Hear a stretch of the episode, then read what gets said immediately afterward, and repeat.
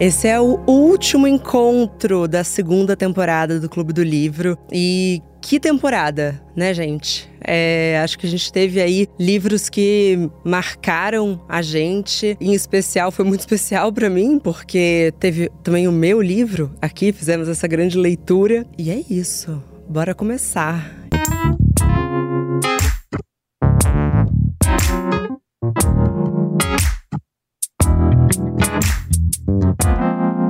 Bom dia, óbvias. Boa noite, Giovana. Como que você tá hoje? Boa noite, estou bem feliz de estar aqui com vocês, estou adorando. Boa noite a todos. Eu tô muito feliz. É, a gente trocou um DM ali, né? Porque eu realmente terminei de ler Sweet Tokyo com uma sensação que poucos livros já me deram na vida, que era assim, eu queria literalmente engolir, eu queria conseguir digerir ele inteiro. Então, assim, eu já abro fazendo esse baita elogio. Obrigada. Que livro sensacional. Como que tem sido? Porque ele já foi lançado há um tempo, mas como que tem sido para você essas diferentes levas de leitores que é, foram vindo ao longo do lançamento dele? Ah, eu tô muito feliz, né? Porque, bom, primeiro escritor, quando coloca um livro no mundo, você nunca sabe o que vai ser, você não sabe o que esperar. Pode ser um sucesso, pode ser um fracasso, pode inclusive ser um livro muito bom, que depois vai ser reconhecido como uma excelente obra literária e não vender nada. Então é um enigma, né? Ninguém nunca sabe, nem o editor né? Eu trabalho, meu editor é um cara super experiente, assim, no Brasil, um editor muito bom. É, nunca sabe direito também. Então foi uma grande surpresa e o que eu senti é que é, depois do lançamento o livro ganhou muitos leitores, teve aquela onda natural que veio do lançamento, mas num, uns poucos meses para cá eu senti que teve um como se eu estivesse lançando de novo, como mais pessoas descobrindo e o que as pessoas chegam para falar para mim é geralmente que começam a ler não conseguem parar e eu me sinto muito feliz, né? As pessoas falam que leem rápido, que não conseguem largar o livro, porque eu acredito que uma obra literária pode ser boa, pode despertar reflexões e ao mesmo tempo tempo ser envolvente a ponto de grudar no leitor. Eu mesma adoro um livro que eu não consigo largar. É, eu também. Bom, não sei se veio desse editor, mas sei que o livro a princípio ia se chamar Placenta, mas se tornou o Sweet Tokyo. Como que você acha que foi o efeito dessa troca de título e por que que você resolveu trocar? Eu acho que essa é uma pergunta bem interessante. Esse livro ia chamar Placenta porque todo o tempo que eu escrevi esse livro, né, que durou mais ou menos dois anos entre parar e voltar, não um tempo total dois anos, eu achava que eu estava escrevendo uma história só sobre maternidade, que era muito focada em maternidade. Na minha cabeça era isso. E quando eu levei o meu livro para o meu editor ele falou assim: Olha, adorei o livro tal, mas eu tenho uma notícia para te dar. Esse não é um livro sobre maternidade apenas. O seu livro é muito maior do que você pensa. Esse é um livro sobre afetos. Portanto, placenta ele é um nome que acaba diminuindo esse escopo. E aí veio aquela decisão, né, de que nome dar para o livro. Eu fiquei algumas semanas pensando nisso. E tem uma coisa muito interessante sobre dar nome para um livro, que quando você escolhe o nome de um livro, você pega uma obra literária, né? Uma obra literária geralmente ela abarca muitos assuntos, muitos sentimentos humanos, muitas questões, né? Tem muitas camadas. Quando você escolhe o nome de um livro, é como se você pegasse o o rosto do leitor e virasse por um certo aspecto que o teu livro aborda. Então, da mesma maneira que um momento eu quis achar que era mais maternidade, tinha história dos afetos, tinha várias possibilidades de nome, naquele momento o Brasil estava vivendo pré-bolsonarismo, a ascensão do bolsonarismo, os direitos né, das, das empregadas estavam sendo ameaçados, tinha toda essa questão. E eu pensei que, para mim, o que seria relevante de fazer o leitor olhar e prestar atenção era a questão da tensão de classes. E aí, nesse sentido, Sweet Talk, para mim, apareceu como um nome muito pertinente. E é corajoso, né? Porque também o título, muitas vezes, é como se fosse um mini trailer do que vai ser esse livro. E Sweet Talk não te entrega quase nada se você está na livraria. Mas também é gostoso, porque tem um fator surpresa quando você abre e fala: não, calma, isso não é nada do que eu estava esperando. É, é o que a gente chama dentro do mercado editorial da piscadela para o leitor. É quando você e o leitor trocam uma piscadinha, tipo, ah, entendeu, né?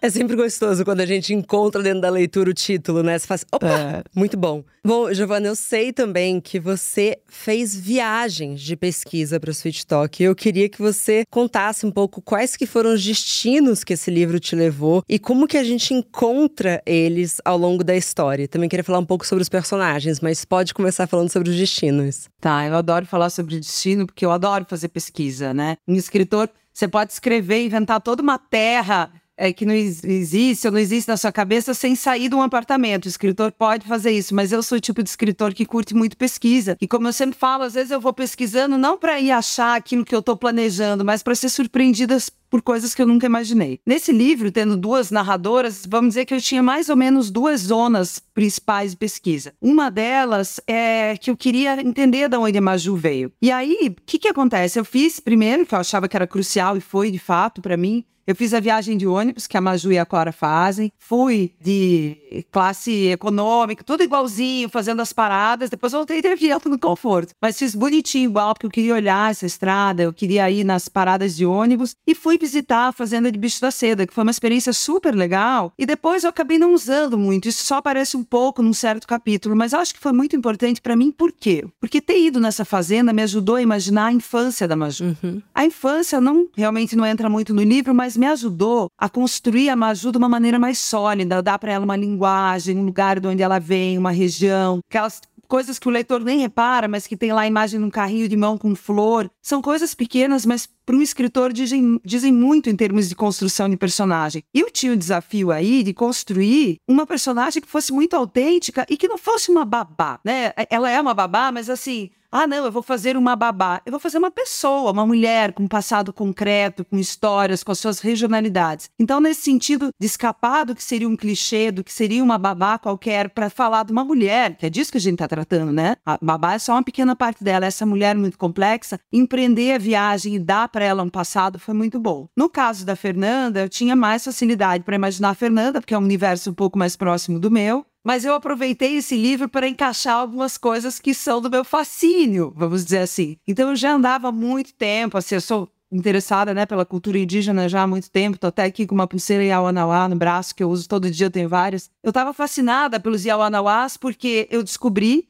que existia mesmo essa história dessas duas uh, indígenas que queriam ser pajé e não podiam porque eram mulheres, mas que tinham conseguido e tinham passado por esse processo de nove meses isoladas para conseguir serem as primeiras mulheres dessa etnia a subir nesse cargo. E eu falei, puxa, chegou a hora. Eu vou aproveitar que eu criei essa outra personagem que para mim também foi muito interessante criar, que foi a, a Yara, que às vezes as pessoas falaram, ah, Yara pode ser qualquer coisa, meus amigos escritores. Não importa a profissão da Yara. Eu falava, não importa, porque trazer uma pessoa do mundo animal abre para mim uma perspectiva de esmiuçar a maternidade no mundo animal. E aí eu falei, cara, perfeito, vou finalmente conhecer os Yawanawás, vou fazer a pesquisa do livro, vou chegar na aldeia, vou conversar com essas duas irmãs. E aí eu cheguei lá com todos esses planos, é uma viagem bem puxada, né? Porque você voa mais ou menos mais sete horas até Rio Branco, depois tem dez horas numa estrada esburacada, depois tem mais oito horas de barco, acaba dando um pacote de 24 horas de viagem. E quando eu cheguei lá com todas essas perguntas e coisas que eu queria é, descobrir para o livro, eu cheguei na aldeia numa hora que eles estavam tendo uma festa que eles têm, é, anunciando não, Marília, e tava todo mundo cantando dançando, dançando e eu esqueci do livro. E eu fiquei lá, sei lá, 10 dias. Eu só fui lembrar do TikTok quando eu tava indo embora. Eu, tipo, desencanei e entrei em outra pira. Mas como eu também sempre falo, isso é muito legal do escritor, porque a pesquisa do escritor, ao contrário, né, da pesquisa de um biólogo, ou de um antropólogo, ou do matemático, que envolve muitos dados, ou do jornalista, é muito importante pra gente pegar o quê? Impressões, Sim. cheiros, sons, imagens. E eu voltei com o meu inconsciente bem pronto para trabalhar. E você falou dessa relação de animal e a maternidade. O que, que a gente consegue encontrar que é muito claro nos personagens do livro, que veio de personagens que você entrevistou? Porque você também conversou com caminhoneiros nessa pesquisa. Sim. É, caminhoneiro eu fui até um lugar em São Bernardo, eu nem imaginei que existia isso, onde estacionam, sei lá, mil caminhões, e eles ficam ali, eu subi num desses caminhões e passei a tarde lá com um caminhoneiro conversando. De novo, né, aquela coisa, precisava ir, precisava falar cara, não, poderia ter criado tudo da minha cabeça, mas ali eu acho pérolas, parecem relevantes, mas não são, como, né, os leitores vão lembrar, o jeito que uma mulher direita sobe no caminhão que agora eu não lembro se é de frente, de lado, de lado. Então, assim, são coisas, ou prego, né? A, a, bolinha que eles tomam. É de lado. Se ela fosse prostituta, Isso. ela subia de lado. eu, Isso eu aprendi. Pra mim, o livro já tá tão distante, eu esqueço tudo. Então, assim, tem essas coisas que você não chega nelas se você não vai lá pesquisar e conversar com, com as pessoas, né? É. E me fala um pouco, porque, assim, a gente tá em frente a um livro que retrata talvez o pior pesadelo de uma mãe. Eu lembro, quando eu era muito pequena, que minha mãe tinha esse grande trauma de duas crianças que foram sequestradas, que moravam no mesmo prédio que a gente. E eu lembro desse horror, e, e tem uma coisa meio anos 90, né? Que era o, o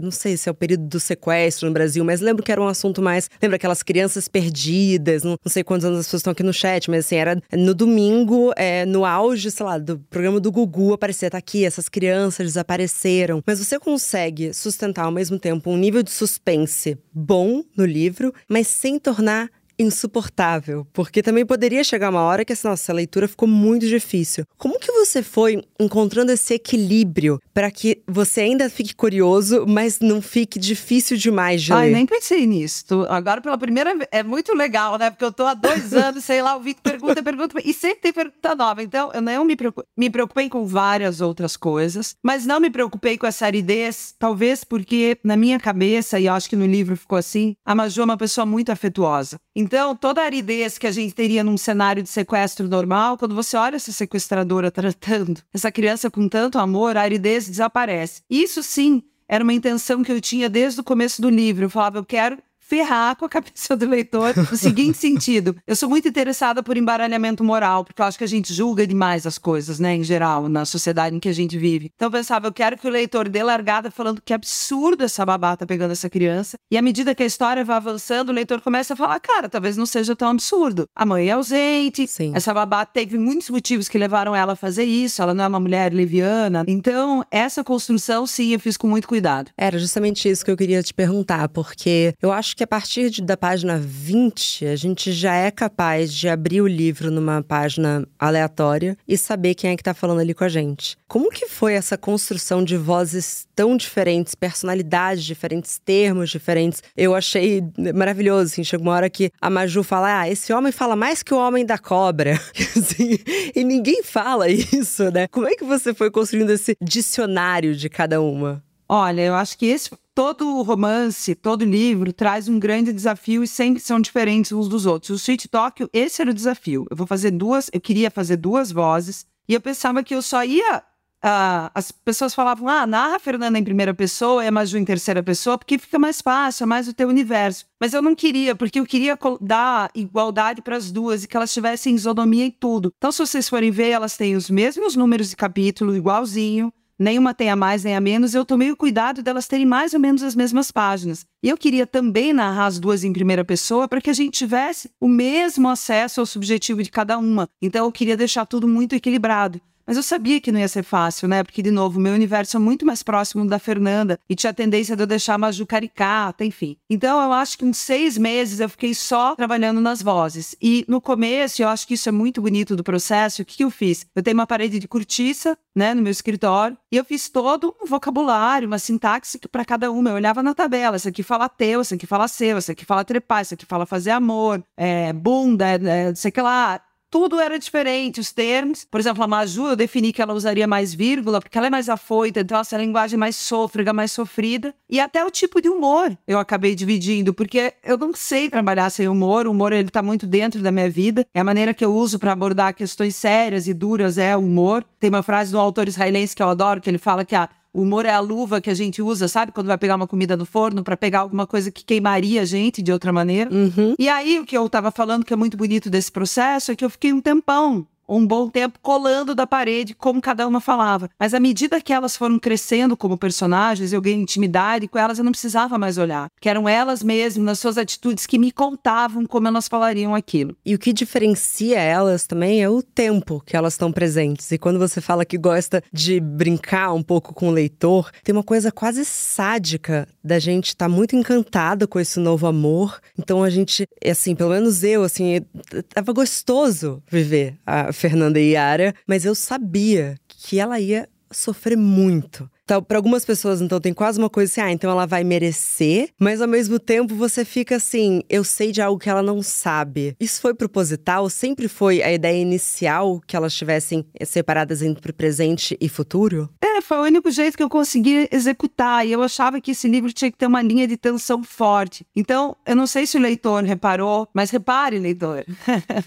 eu narro a Maju no presente. Porque eu gosto muito de narrar no presente. Eu acho que quando você narra no presente, né? Eu peguei, eu falei. Eu, aliás, eu pego, eu falo, eu olho, né? Você traz muito essa coisa temporal que eu chamo da faca na goela, que é aquela coisa ofegando, né? Você está narrando uma situação no presente. Então eu queria fazer isso, porque essa parte da narrativa é a parte tensa, né? sabe? Perco o ônibus, chego, não tem ninguém lá. E isso é o arco que sustenta, né? Esse é o arco temporal que sustenta essas 24 horas, sei lá quanto tempo tem. E no outro eu precisava voltar para o passado, porque eu precisava que o leitor entendesse como essa mulher se desconectou tanto da filha. Então, na verdade, são as próprias histórias ah, que acabam pedindo essa medida temporal de cada uma delas. E foi complexo fazer. De novo, eu tive que usar essa minha parede, porque tinham horas que eu precisava saber exatamente o que estava acontecendo com uma e com a outra ao mesmo tempo. Tipo, nossa, a Fernanda tá com o hobby vermelho aqui na hora que essa outra vai papapá. Então, é uma costura complexa. Você falou sobre a Yara poder ser qualquer pessoa, mas ela é uma personagem que acho que convive com uma ideia de muitas pessoas que estão em relacionamentos que é o e se? E se fosse mais livre? E se não tivesse uma vida na cidade, né? Não só de relacionamentos, mas todo mundo tá vendo uma vida mais aceitável, né? Mais dentro de um padrão na sociedade. A Yara vem e fala: "Nossa, Olha como poderia ser melhor. Mas eu fiquei curiosa com a sua opinião. Você acha que a Yara é mais feliz do que a Maju e a Fernanda? Olha, eu acho que ali não tem ninguém muito feliz, né? E num certo momento, o que, que aconteceu? Quando eu dei largada nesse livro, eu comecei a idealizar a Yara. Porque eu sou uma pessoa, como muitas hoje, que questiona pra caramba o casamento monogâmico, que, que tanto a gente vê muito isso na Fernanda, né? Aquela é. hora, para mim, que é muito simbólica, que a Fernanda fala alguma coisa assim: ah, eu já tinha uma filha, um casamento, um título do clube, eu tava morta, né? Porque você fica ambicionando um quadro na parede, aí finalmente, quando você conquista tudo isso, tem o carro, o apartamento, o quadro, não sei o quê, naquele vazio você fala, gente, mas nunca. Eu acho que né, o sistema capitalista, o sistema monogâmico, toda essa ideia, eles eles prometem uma felicidade, a gente nunca vai chegar nela, né? Ela não existe como um lugar final. Sim. Né? O tempo inteiro a gente está confrontado com insuficiências e dores e a gente vai se refazendo como pode e conseguindo, que eu acho que talvez essa seja a sabedoria da vida, tirar do meio dessa bagunça e dessas dores todas alguns momentos de vislumbre, de alívio, de alegria que estão ali, por ali. E eu acho que todas ali, as personagens têm um certo momento e todas têm dificuldade. Então, o que aconteceu, e os livros me ensinam muito, é que eu dei largada nesse livro idealizando a Yara. Ah, a Yara sim que é livre, a Yara que não se prende a nada, a Yara que não tá nesse sistema, a Yara que tem as relações abertas, tal e tal jeito. E à medida que eu fui escrevendo, eu descobri que a Yara tinha uma questão muito dura, que eu coloco lá. A Yara é aquela pessoa que não tem para onde voltar. Porque uhum. se você sai do esquema dessas relações mais quadradinhas, você também tem que bancar o preço de ser livre. E o preço de ser livre, às vezes, você não tem uma relação fixa ali te segurando o tempo inteiro. É você não ter esse lugar que ela tem, né? Ela tem essa coisa muito nômade. E eu acho que foi importante desconstruir também a Yara num certo sentido, né? Nada é tão idealizável assim, porque se tivesse um modelo muito bom, tava tudo dando certo. Existe, existe um modelo bom para cada um, eu acho. Absolutamente. E o único momento, único não, mas acho que o momento que eu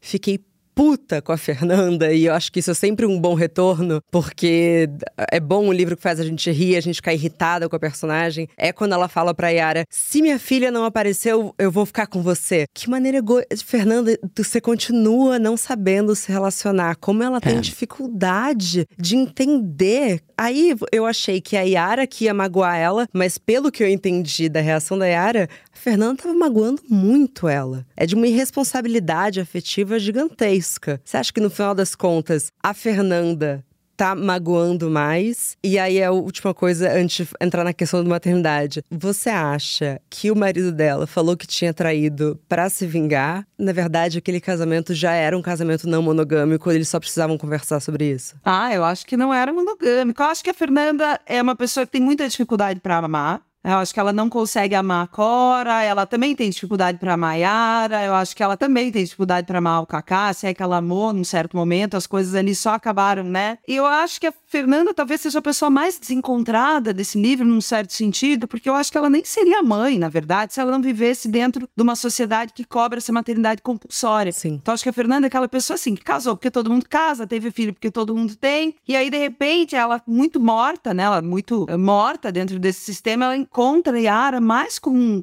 e se apaixona, talvez mais por aquela frase, né? Se apaixonar por outra possibilidade de si mesmo, pela perspectiva que a Yara abre, do que talvez pela Yara em si, né? Não sei também, que tô chutando, porque o escritor também não sabe.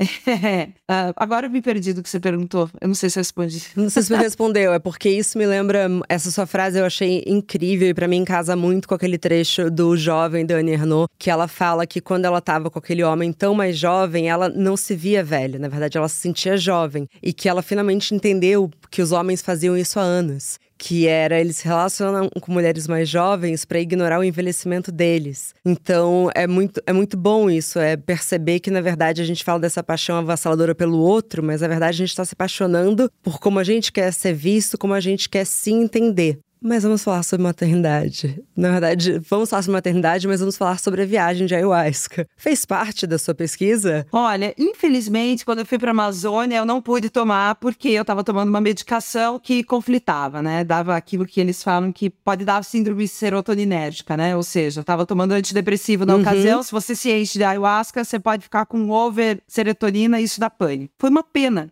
que eu participei sem poder tomar ayahuasca de uma cerimônia das cerimônias mais talvez a mais bonita que eu vi na minha vida, que é mais ou menos aquela que tá no livro. Aquilo de fato aconteceu. Mas antes, sei lá, uns dois anos antes, eu tomei ayahuasca, eu tomei acho que umas cinco vezes até hoje. Então ali tem muita coisa, né? Por exemplo, que parecida com aquilo que eu vivi. Eu acho que a ayahuasca de fato é muito poderosa, assim, ela as pessoas falam que às vezes vale por 10 ou 20 anos de terapia, para mim é verdade, ela te entrega chaves que são incríveis. E tem uma coisa muito curiosa, que eu nunca tomei ayahuasca por questões profissionais, que minha vida pessoal é sempre bem mais atribulada, trabalho eu resolvo, tá tudo certo. Mas foi curioso porque numa das vezes que eu tomei, eu fui com o propósito de pensar uma questão da minha vida afetiva tal, mas como o pessoal sempre fala, você vai com o propósito, a ayahuasca às vezes se mostra outras coisas. Eu acabei fazendo o luto da minha avó, que eu não imaginava que eu faria naquele momento, aí eu precisava fazer, porque eu infelizmente passei pela morte dela sem poder viver o luto. Mas o que foi curioso, só uma curiosidade mesmo. Por favor. É que eu vi Sweet Talk, eu estava começando a escrever e eu vi um livro que era Sweet Talk coberto por borboletas azuis. Uau. E na minha cabeça, depois que eu tomei ayahuasca, o que que veio? Vá no caminho que você está trilhando para esse livro, que esse livro vai dar certo desse jeito. Que, que o escritor começa a escrever, sabe, né? Ai, será que tá bom? Para na metade, será que é isso tal? Então me deu um sinal verde de tipo, invista em Sweet Talk como tá. E para mim, essas borboletas azuis eram as leitoras, e eram muitas borboletas. Então, cara, esse livro vai fazer sucesso desse jeito. E o curioso foi quando o livro chegou para mim, com aquela capa e tinha uma borboleta azul na capa. E eu, uau, caramba! Uau! Nossa, fiquei meio arrepiada. Foi muito legal, né? Não, muito bonito. E é sempre essa analogia, né? Porque na visão da Fernanda, ela vê a Cora batendo numa porta que ela não consegue entrar. E ela não entende de primeira. E aí, mais uma vez, claramente, eu ouvi muitas entrevistas suas, mas é que eu, assim, eu fiquei fascinada com uma frase sua de que você primeiro tem o filho e depois o adota.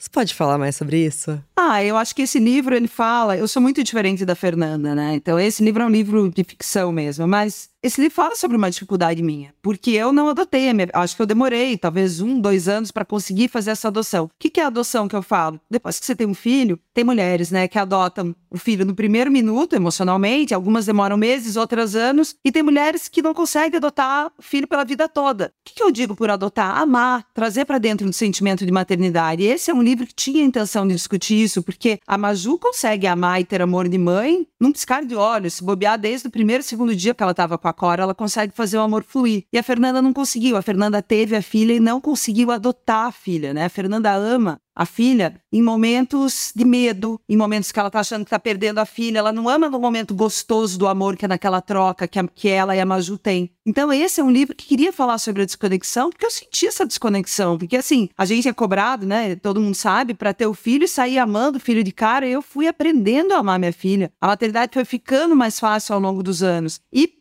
eu vou contar uma outra coisa bem pessoal, mas tudo bem. Quando eu fui para ayahuasca, eu também não fui para falar da minha relação com a Eva que, né, é, é uma relação muito boa. Mas durante a ayahuasca, eu fui para resolver coisas que eu achava que eram maiores e mais importantes, e eu tive uma. Eu queria uma miração, né? Eu quero ter uma miração para resolver tal e tal coisa. E a ayahuasca me falou uma coisa muito legal, que eu não estava abaixando para olhar no olho da minha filha. Então eu fui querendo ver tanta coisa, e essa coisa do abaixar o joelho para falar olhando para minha filha no dia a dia, toda hora, foi a ayahuasca que me deu esse toque. Isso tá no livro, porque aquele capítulo, mãe, me olha fazer tal coisa, mãe, nananã. Eu, né? Nesse momento eu falei, cara, quanta coisa que eu tô deixando de ver, de participar, porque eu tô preocupada em fazer sei lá quê. Então, essa, esse livro é um livro que, que veio também para tratar das minhas questões. A Maju, mesmo que ela consiga adotar e ter esse amor de mãe muito rápido, ela se surpreende também muito rápido quando ela se irrita com a Cora. Então a Cora para naquela na parada de ônibus, ela tá pegando a mãozinha dela e, e, é genial quando você fala é uma força que realmente as crianças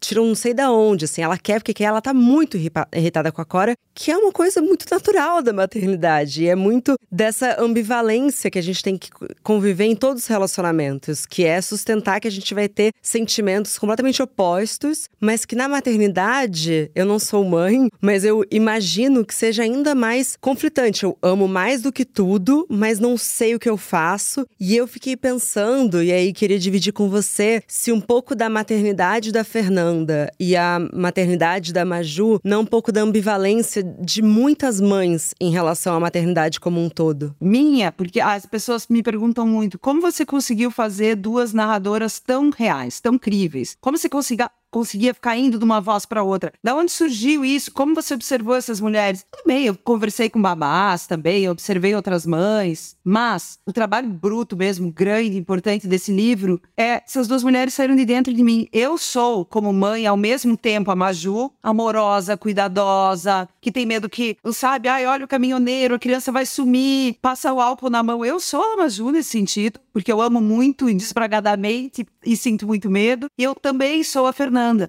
que às vezes não consegue amar tanto, que tem dificuldade. Então, tudo isso está dentro das mesmas mulheres, sim, né? Eu vou. Quero ler um trecho, porque talvez esse seja para mim o trecho mais bonito do livro, ou pelo menos o que mais me tocou. A típica relação mãe e filha: uma reclamação da outra, se frustrando com a outra, às vezes sentindo inveja da outra e, apesar de tudo, juntas. Os relacionamentos amorosos vão, a lua de mel com o filho homem esfria, mas mãe e filha seguem, seguem engaixadas, trocando farpas até o último suspiro, na relação mais difícil e talvez mais bonita de todas. Giovana, como é que você faz isso com a gente?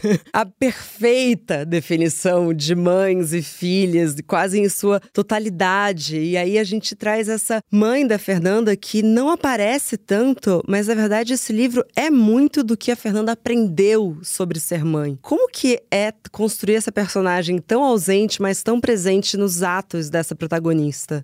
Na verdade, eu trouxe essa imagem, eu trouxe a mãe, eram importantes para mim, porque eu queria falar disso que eu olho na rua e me toca. Eu tenho vontade várias vezes, eu passo quando eu vejo mãe e filha, e eu só comecei a observar depois que eu tive a minha filha, eu passei a enxergar as babás, que eu não enxergava antes. Eu passava, como pode eu ter vivido tantos anos passando pelo mundo sem ver que elas estavam lá? Então eu também era o exército invisível para mim. E a outra coisa que eu também não enxergava é essa relação linda, e eu passei a olhar e me emociona. Às vezes eu tô andando na rua, eu vejo passar a mãezinha, a filha de qualquer idade, de braço dado, eu tenho vontade de chorar. Me toca muito, eu acho, porque eu sei que é, é uma relação muito difícil e dolorida. E eu achei que a, é a mãe da Fernanda era importante nesse momento, porque tem uma hora que a Fernanda tenta ter o porto seguro. Eu me preocupo muito em esse não é um livro para mim, pelo menos. Tem pessoas que condenam tudo na Fernanda, cada um faz metade do livro é do escritor, a outra metade é do leitor, e o leitor faz com o livro que quiser.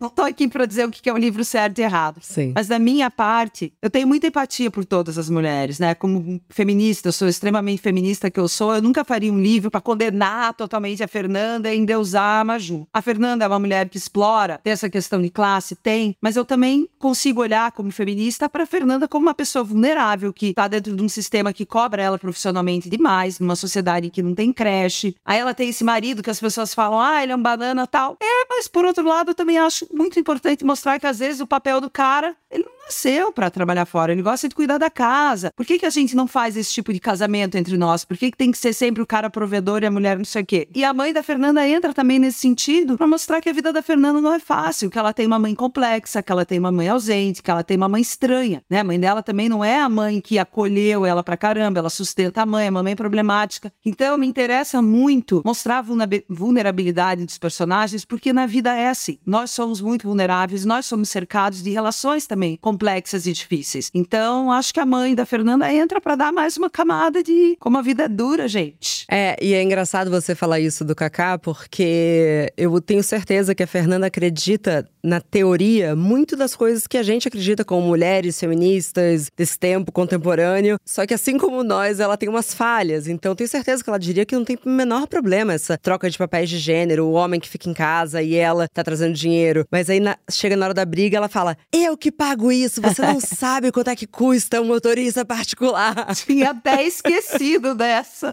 Ela joga na cara, né? Ela joga na cara dele. E ele também não é grande coisa, porque ele, assim, ele é mais amoroso com a Cora, mas no geral ele também é um cara cheio de ausências, né? É, total, mas é, bom, basta dizer que como é que a babá andava com a RG da menina? Isso eu fiquei um pouco perplexo. É, a casa era muito terceirizada, né? Muito terceirizada, mas muito terceirizada. E a gente tem esse quarto, essa suíte que chama-se de Sweet Tóquio. A Fernanda parece que quer nos convencer, né? Então ela fica falando: aquele quarto era muito bom. O salário dela, eu acho que ela fala umas três vezes que o salário da Maju era muito bom. E aí, na terceira, eu quase falei assim: eu já entendi. Só que você acha que é bom o suficiente para comprar uma tela da Varejão, igual você comprou? Então é um pouco dessa, dessa incoerência constante dessa classe média alta que seja, que assim, acredito que tem que ser mais igualitário mas não mexe no meu conforto. Você pode falar um pouco sobre isso? Como que você construiu essa crítica social? Nossa, a gente viu muito isso aqui, né, no Brasil agora. Porque eu sempre ficava pensando, como é que pode. Acho que uma das grandes questões para mim é assim: como é que pode uma feminista votar num candidato que ataca tanto as mulheres? E, e, aí, sempre tentando puxar esse fio e pensando tanto sobre isso, porque a sensação que eu tenho é assim: a pessoa não quer mexer no conforto dela. Então, tem muitas mulheres que estão assentadas sobre outras mulheres. Né? Então, assim, ah, mexe tudo, entrega tudo que eu tenho, pago bem, mas não tira aqui o conforto de eu ter essa empregada morando na minha casa 15 dias por mês. Ou, ou por quinzena, não importa. Quando eu estava começando esse livro e eu já estava querendo tocar nessas questões, teve um negócio para mim que foi um toque de, tipo, um sinal verde de que eu estava no caminho certo. Foi essa situação que aconteceu de verdade no bairro que eu moro, né, em Genópolis. Todo o livro é ficção. O único capítulo real que eu fiz pesquisa em fatos reais, pesquisa jornalística, é a situação da, acho que é Cida, né, amiga dela. Eu esqueci o nome da amiga da Maju, que tem um bebê na área de serviço. Uau. E quando isso aconteceu em Genópolis, para mim foi muito chocante. Tudo é chocante nessa história, mas que mais me impactou mesmo foi o fato dela ir presa, dela sair da prisão, na hora da, dela sair, ela quase ser linchada, e ninguém, nem os jornalistas, opinião pública, ninguém, nem meus amigos, pararam para falar: cadê o pai? Onde é que o pai estava na hora dessa? Então, só a mulher é apedrejada nessa situação. Sim. Então, quando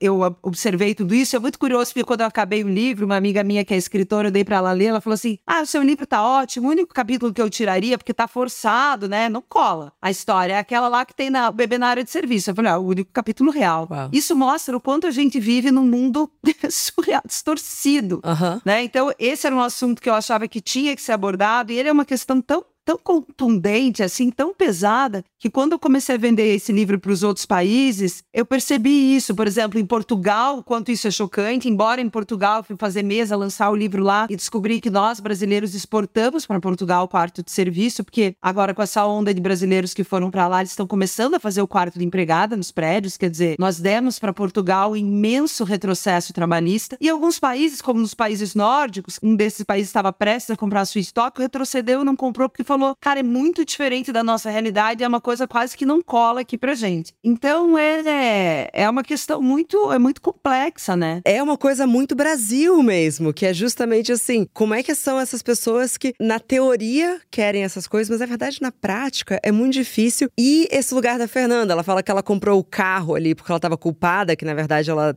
ia sair com a Yara, mas tem uma sequência de culpa ali, ali nela que ela não consegue se resolver e que ela não tem, ela não sabe para onde ela transborda, né? Porque na hora que ela quer demitir a Maju, ela tá com raiva que ela encontrou a Yara e foi frustrada. Então assim, ela é uma mulher que não sabe para onde transbordar. Enquanto a Maju não tem é uma falta de autonomia sobre a própria vida, porque é muito triste, né? Que ela fala que ela tá nesse casamento e de repente a mesa de jantar foi ficando mais distante e aí ela perde aquele amor. Mas ao mesmo tempo ela fala pra gente: no final do dia tinha eu ali pra Cora. E aí, quando ela percebe que vai ter esse, essa quebra de relação entre as duas, ela fala de jeito nenhum. Então, como que você começou a desenhar esse lado mais, como você disse, não só mais humano da Maju, mas de forma que a gente tivesse mais compaixão por ela e trazendo visibilidade para algo que é tão invisível, que é, ok, você vai conviver oito horas por dia com essa criança que às vezes vai fazer carinho no seu cabelo, que vai dizer que te ama, como a Cora diz para ela, mas a qualquer momento você pode ser demitida porque a sua chefe teve um dia ruim. Bom, eu vou contar, né? Eu vou falar um pouco da onde que eu tirei toda essa alma da Maju, mas eu acho que assim, também esse é um livro que busca jogar luz sobre uma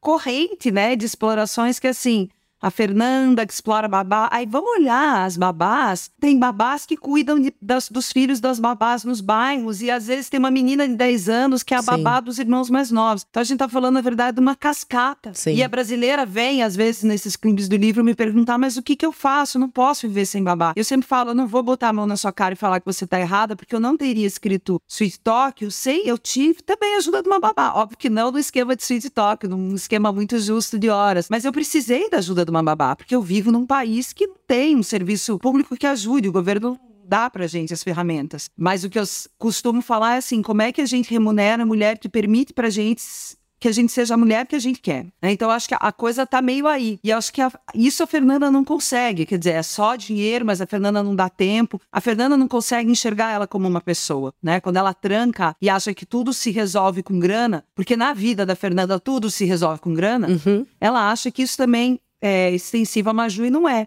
E a Maju é uma pessoa com todas as suas complexidades, claro. E eu sempre achei muito cruel porque eu assisti na minha vida, né? Eu sou uma mulher branca do sul do Brasil, de uma família de classe média alta, e eu fui criada por babás. Eu assisti os meus amigos serem criados por babás e eu vi muito isso. De dia para noite, a babá vai embora. E aí essa relação super justa e cheia de amor é cortada do dia para noite. E assisti dentro da minha casa e da casa de outras pessoas quando a babá volta depois de uns anos, porque, ou meses, que ela quer se conectar, porque ela trouxe um presente de aniversário. E ela tem, a criança cresce, a criança não lembra mais. Então eu assisti isso, essa babá, Maju. Tem algumas pessoas que acham que ela é negra, mas não é. É muito baseada nas babás que vinham, de fato, do interior do Paraná para Curitiba, que são as babás de origem polonesa e que trabalhavam nessa região. E eu tenho certeza que os leitores estão aí lembrando dos amigos, todos nós brasileiros, ou vimos na nossa casa ou assistimos em casas muito próximas situações parecidas. Ou, ou seja, eu não precisei ir longe para contar essa história. Claro, é, é, muito próximo. Mas foi algo que,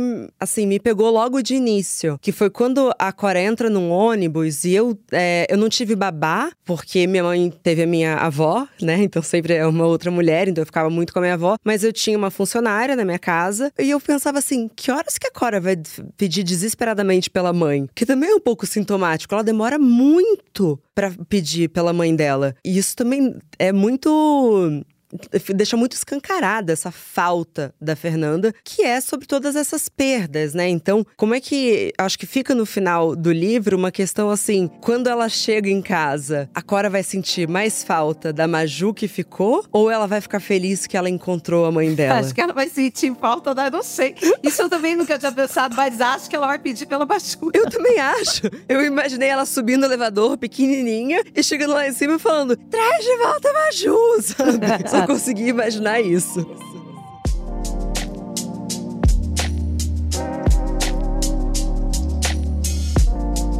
Bom, vamos começar a ler as perguntas de quem tá aqui no chat. Amanda dos Santos perguntou: por que a escolha de não dar um desfecho para a questão da crise do casamento da Fernanda e a relação dela com a Yara? Oi, Amanda, boa noite. Boa pergunta. Ficava mais aberto ainda. Esse foi um livro que foi muito pouco mexido pelo editor. Acho que as únicas duas coisas que foram mexidas pelo editor nesse livro foi a viagem de ayahuasca, que era bem mais longa. E aí o editor falou assim: Giovana, você escreveu bastante isso porque dá barato para você.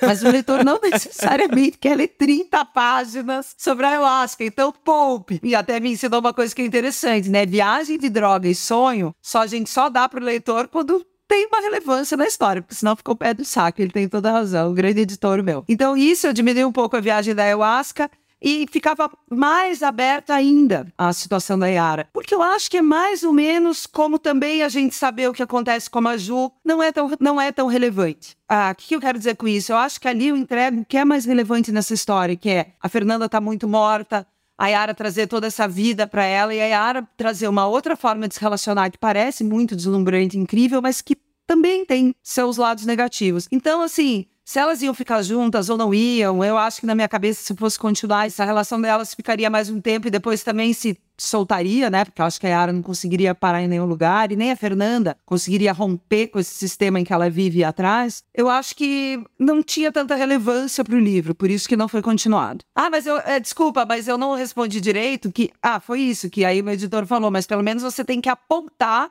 se essa relação vai dar certo ou não. Então eu apontei que não ia. Verdade. Bom, da Ana Rafaela Martins. Amei o livro, me diverti e sofri com a história.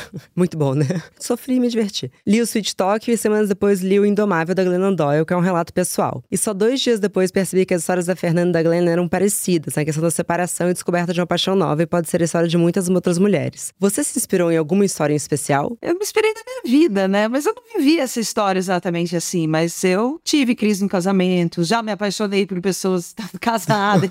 na verdade, é uma grande colcha de retalhos, né? Por exemplo, não foi por uma mulher, mas por que, que eu escolhi ser por uma mulher? Porque, em geral, tudo que eu posso mexer em questão de gênero, eu gosto. Da mesma maneira como eu falei para vocês, que lá no começo eu, eu busquei um embaralhamento moral, o que, que tá certo? É essa babá ou essa mãe? Quem é mais mãe dela? Esse embaralhamento eu também gosto de fazer com a questão de gênero. Então, eu pensei, cara, pode ser por um homem, mas assim, muito mais interessante se for por uma mulher. Então, o Kaká é um cara que, digamos, que não é um marido muito padrão. Eu também achei que seria bacana que fosse pela Yara, porque no final das contas não tem importância nenhuma se é por um homem ou por uma mulher, né? Acho que a gente tá falando ali de coisas muito mais profundas, da dificuldade de amar, de se relacionar, de tipos de relacionamento. Então, não sei se eu respondi, mas ah, eu vou responder com uma frase de um escritor que eu gosto, americano, que é o Philip Roth, que ele fala que um escritor sempre parte de uma faísca pessoal. Até, por exemplo, tem um conto meu que é, é tem um assassino um cara que mata uma criança nesse, nesse conto que eu escrevi, o Nanquim sobre Pere. E até para escrever esse cara, né, que é um psicopata, eu parti de alguma coisa minha. Uhum. Eu tô bem longe de ser uma psicopata, mas na hora que ele estripa passarinhos, que ele vai matar a criança, eu fui buscar lá dentro de mim o ódio. Tem horas que eu tenho vontade de matar as pessoas. Só que eu não faço isso, né? Então, a frase do Philip Roth fala que o, o escritor ele sempre pula de um trampolim da existência própria. Às vezes ele cai um pouco mais perto, às vezes ele cai um pouco mais longe, mas a gente sempre dá partida daí. Perfeito. Vou aproveitar porque você falou do Kaká e é muito bom porque chegou uma hora que ela fala: você tem noção de que tá, tá com um homem tão compreensivo que você não pode nem sentir raiva dele? Eu acho a construção desse marido que, ao olhar externo, qualquer uma vai falar, qualquer uma que não tiver uma visão um pouco mais aprofundada do que é um relacionamento. Nossa, mas ele é tão bom mas por que que você tá infeliz? E na verdade, para mim ele é a pior espécie, porque ele ele aparenta ser bonzinho, mas ele é ausente, ele não, não traz nada. Eu, eu meio que detesto o Kaká. Já. Tô vendo.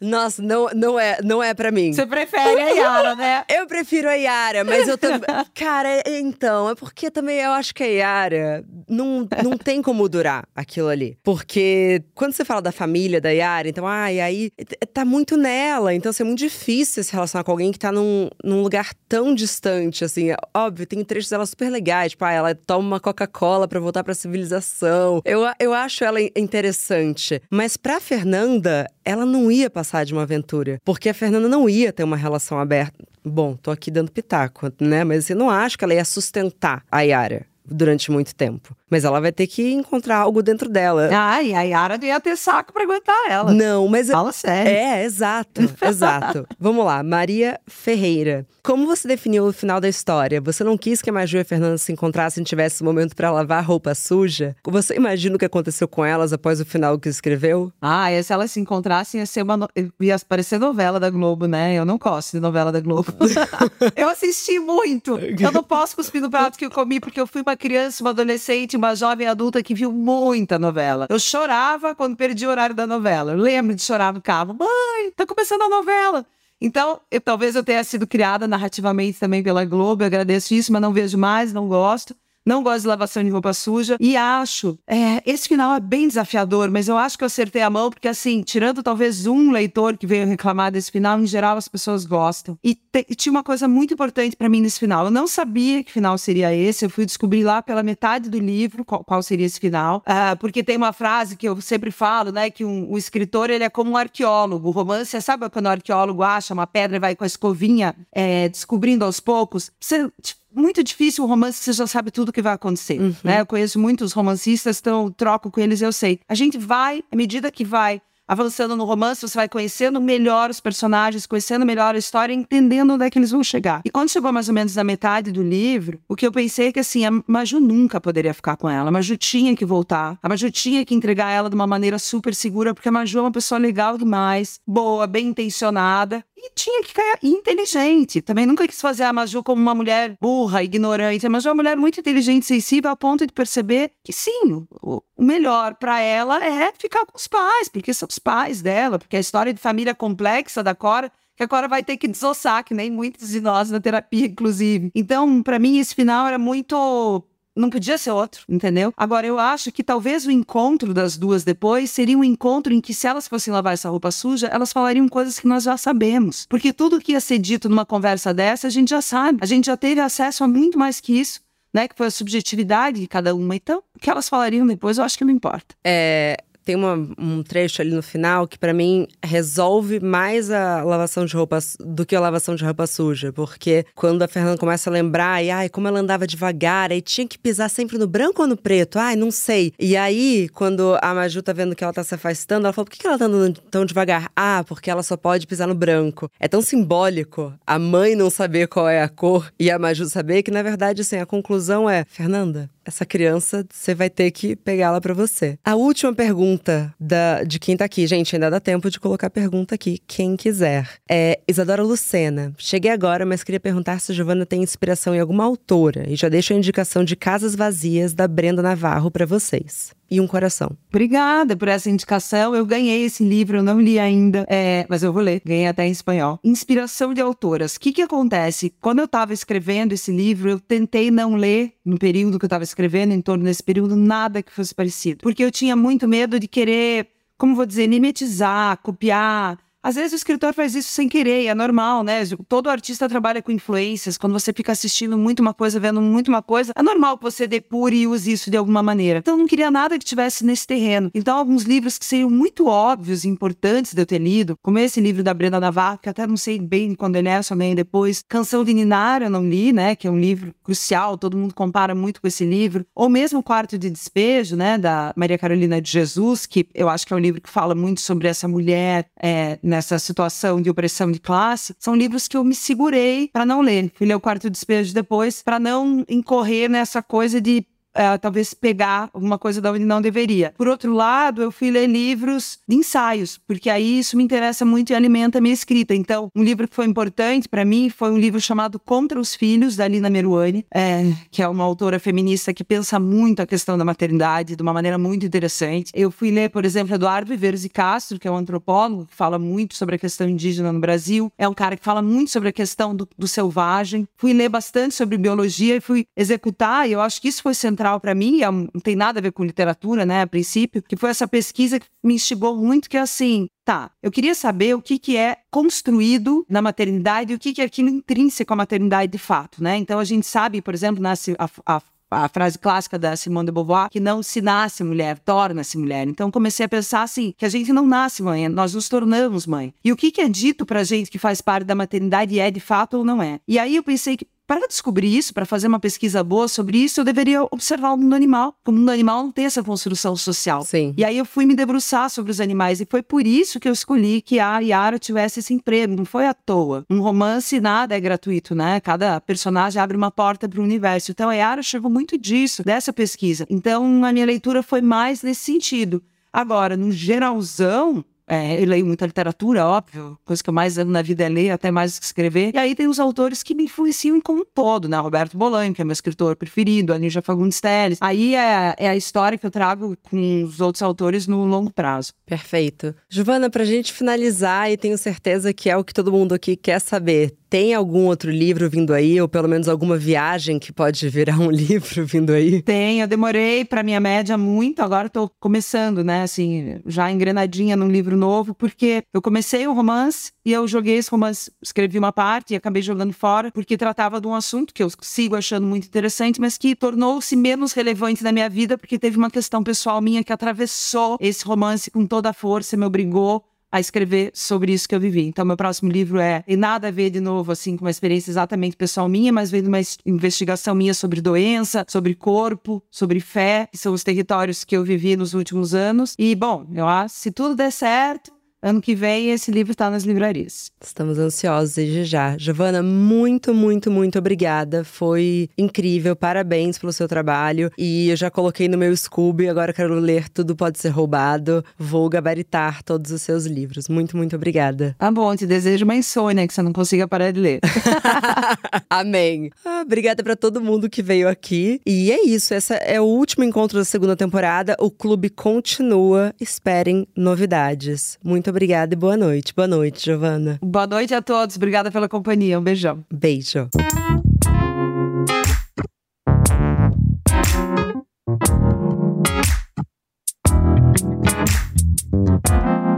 Bom dia, óbvias.